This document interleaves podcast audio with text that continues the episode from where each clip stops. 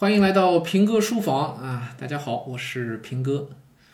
昨天呢聊了一下韦博英语的事儿啊，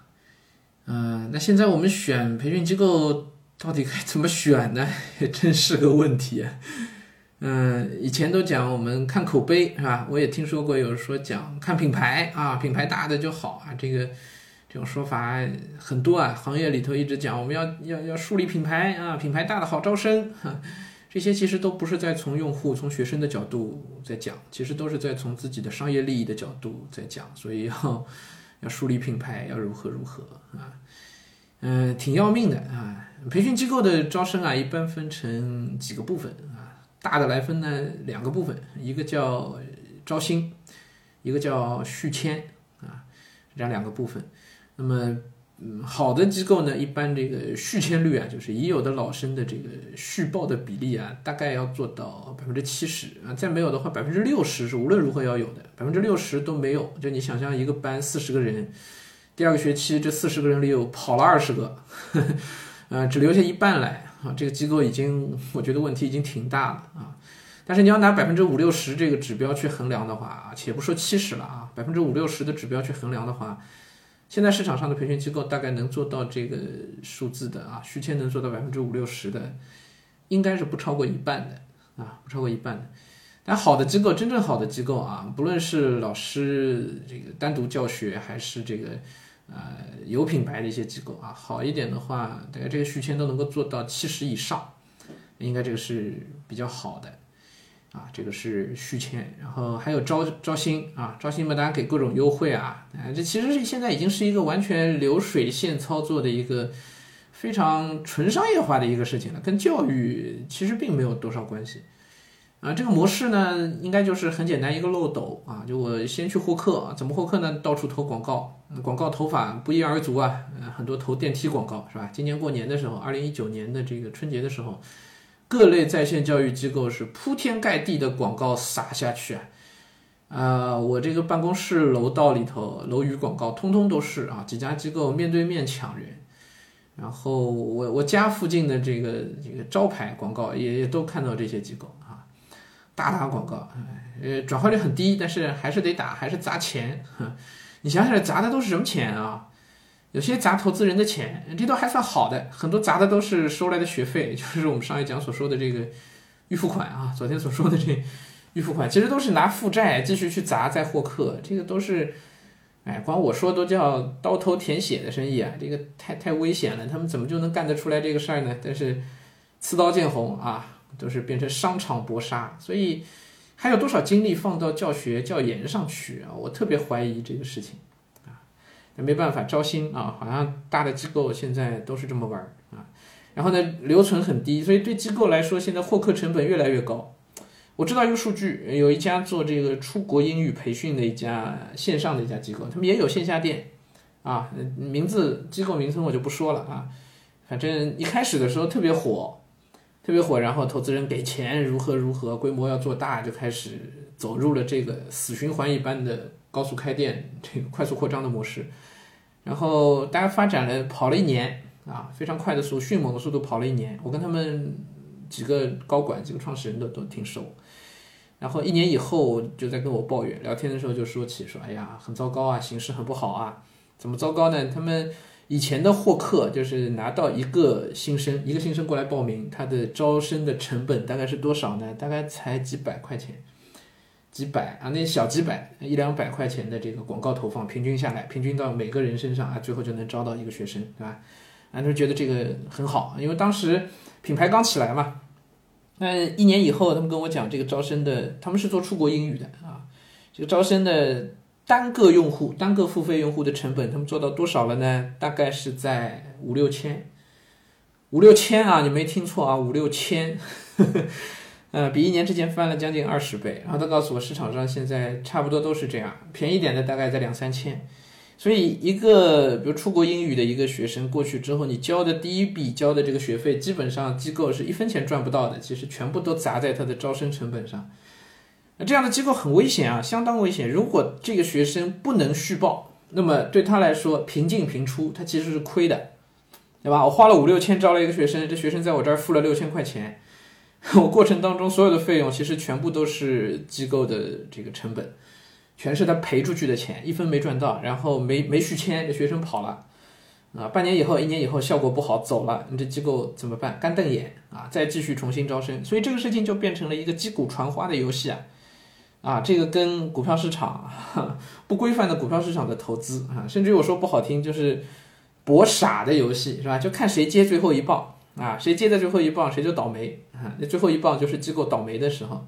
机构机构关门的时候，那就是所有的学员倒霉的时候，对吧？啊，已经变成了这样一个模式，所以，哎，这招新的部分。现在基本上这套游戏大家都这么玩儿，然后我说一些大型的机构啊都这么玩儿，然后也基本上都到了穷途末路，都快玩不下去的时候。韦博英语的这个事情的爆发，其实只是一个不能叫导火索吧，我觉得只是冰山一角啊。底下还有大量的机构也存在这样的问题，他们天天创始人都在到到处，老板都在到处找钱，想要继续把这个游戏能玩下去啊，但是很难很难啊。像典型的这个 VIP 英语是吧？还是叫 VIP ABC 就上市的那一家啊，啊，也也是这样一个圈钱的游戏啦啊，只是他一直在烧投资人的钱，常年见不到盈利啊，常年见不到盈利，然后就上股市继续圈钱哈。嗯，商业上这么玩儿，我觉得不能做道德评价，但是教育行业还这么玩儿，啊，我就不评价了。嗯，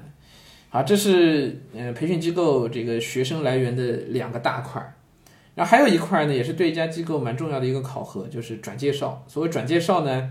就是我已有的学员觉得，哎，我学的不错，然后呢，我去推荐其他人啊，带人进来，人带人，对吧？人带人的模式应该是非常靠谱的一种招生的方式。如果转介绍的比例比较高，那么一般情况下可以说明啊，按照以前的玩法啊，可以说明这个机构的教学质量总体上是过关的啊。因为你想，我要是自己学的不好，我也不会去介绍别人来嘛，对吧？可是啊，这个现在这个做法在行业里也已经被玩出花儿来了，应该说是玩坏了啊。早些年间呢，转介绍这件事情挺好，转介绍高的机构，一般比例高的机构啊，一般都是教学质量比较过关的机构。但是这些年不一定了，因为呢，大家都知道转介绍是一个很重要的数字，于是各个机构开始推出各种各样的营销玩法来拉动转介绍，比如返利。我见过比较夸张的机构啊，说你拉一个学生，我给你返百分之十，那个学生付款额的百分之十，百分之十直接做销售成本，所以这个就变成有些甚至有些这个 妈妈们啊，就可以靠这个东西赚钱了，啊，这跟早些年间卖保险是一个路子，是吧？哎，就是我加进去，呃，我我进去卖保险，拿提成赚这个提成的钱。我怎么赚钱呢？就是把身边的人全发动一遍，你们都去拉，大家都去买个保险，所有人都有保险了，然后他也自己也赚到钱了，是这么干的。呃，我就知道有一些这个家长啊，报了一个，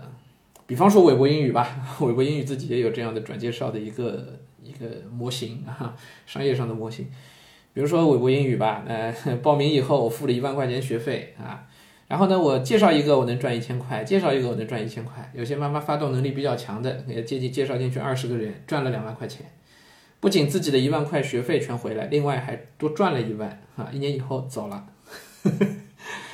嗯，当然这个在我看来这属于羊毛党的行为啊，这个是薅羊毛是吧？家长薅到了机构的羊毛，薅得很高兴啊，跑了，但是。坑了别人啊，一个是坑了，坑了那些进去的学生家长是吧？掏了钱进去，还有一个其实也坑了机构啊，因为在你身上这机构是没赚到钱。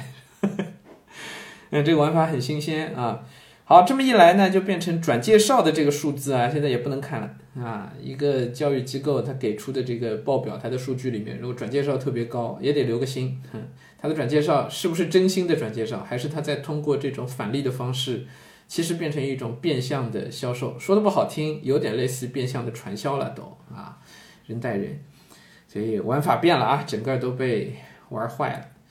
所以现在要做个家长啊，是真难，想给孩子报个培训班都不知道该怎么报啊。早些年间哈，我老跟我爸妈讲，你们那年代做家长还是挺简单的，简单在哪儿呢？就市场上骗子就太少啊，所以你不需要练就一双慧眼，你只需要决定要不要上培训班就好了。甚至于绝大部分家长都不用带孩子上培训班啊，这家长是多好做呀！现在的家长啊，你不仅要决定要不要上，还得决定去哪儿上，然后还要排时间，关键是你还要防着别遇到骗子。那到底该怎么选啊？家长越来越难做了。怎么选呢？我也听到过一些家长跟我讲说，那我是不是就按照自己孩子的需要选就行了？孩子英语不好，就给他找一英语，你不用管这机构如何嘛，对吧？反正满足我自己需求就好了。想要这样安静的做个美男子，也不是那么容易的事情啊。我本将心向明月，奈何明月照沟渠啊！那些去报韦博英语的，尤其是那些还贷了款付学费的那些年轻人们啊，大学刚毕业啊。学校里英语不好好学，到了社会上发现不够用了，还得再花钱去学，不仅花钱，还要贷款，还要付利息啊！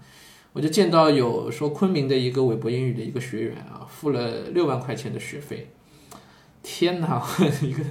我都觉得好大一笔钱啊！一个一个年轻人刚毕业没多久，这六万块是贷款贷来的，然后每个月还要月供付利息啊，月供学英语也是下了点狠心的，结果呢？就坑在里头了，月供还得还，学是没得学了，这怎么办？所以我本将心向明月啊，奈何明月照沟渠。你现在没有一点这个慧眼啊，不知道如何从商业上去判断一家机构是不是靠谱，没点这个能耐啊，哎，连培训机构都不知道该怎么选，说不定就会被被坑啊。所以现在家长呢，给孩子报一个培训班啊，报之前报一家机构之前，还是要提前做好一些调研工作的。还是还是很有必要的啊！调研工作也不能光看他店开的有多多，嗯，一旦出问题，系统性问题，全面崩溃，对吧？韦博英语就是一个很好的例子，开了那么多店，要崩起来，全线一起崩，所以规模再大没有用的啊！我上一上一回也说了啊，昨天也说了，这个规模越大，也许它是越脆弱。所以到底该怎么选呢？选品牌也不靠谱，看规模也不靠谱，哈。哪怕根据自己需求，也不见得是多靠谱的事儿，怎么办？给大家一个建议吧。嗯，从业者给大家的建议啊，就是找品牌，我们还不如找老师啊，找老师。认定这个老师是好的，那么跟着这个老师应该是没有错的，因为跑得了和尚跑不了庙。这话说的，嗯，太通俗了啊，也不是太中听，但是。真的是这样啊！只要这个老师是好的，哪怕机构出问题，老师所谓老师好，这老师必定是负责任的，对吧？机构跑了，你还可以找老师，嗯，至少你学习不会被耽误，还能跟着老师再学一段时间，对吧？哪怕你再多花点钱，那至少跟上老师，你你多花钱了，你至少本事是学到了呀，不至于人财两空吧，是吧？啊，包括哪怕在一些大的机构里面，你也得要相对的也需要挑一挑老师。啊，机构培训老师啊，也是一个很大的坑。很多机构都说自己多多培训老师，哎，我们自己行业内的人自己知道啊，这师资培训绝对是一件极其极其困难的事情啊。现在有很多的机构的这个培训老师都是非常非常不过关的啊。我再往下说就变成揭行业黑幕了，以后有机会再详说这个问题吧。啊，所以就算在大机构报课啊，最好也要能够。家长一起去听一下，试听一下啊！试听的环节很重要，试听的环节不要去看他那个硬件条件多好啊，家长不懂，你也不用去研究他那个教学方式多合理啊，这个这个其实不重要啊，重要的就是看那个老师，老师第一是讲的好不好，第二是老师负不负责任，这个是最重要的啊，还要看老师有没有经验啊，只要一个老师能够达到这个标准，那我觉得就算机构。不靠谱，哪怕机构出点问题，你跟定老师至少不至于人财两空，那如果没进一个好门，没找到一个好老师，光认品牌没有用的啊，好吧？所以这是给大家的一个建议啊，还是非常非常无奈啊，竟然只能给到这样的建议，但这是行业的现状，教育行业乱象丛生啊。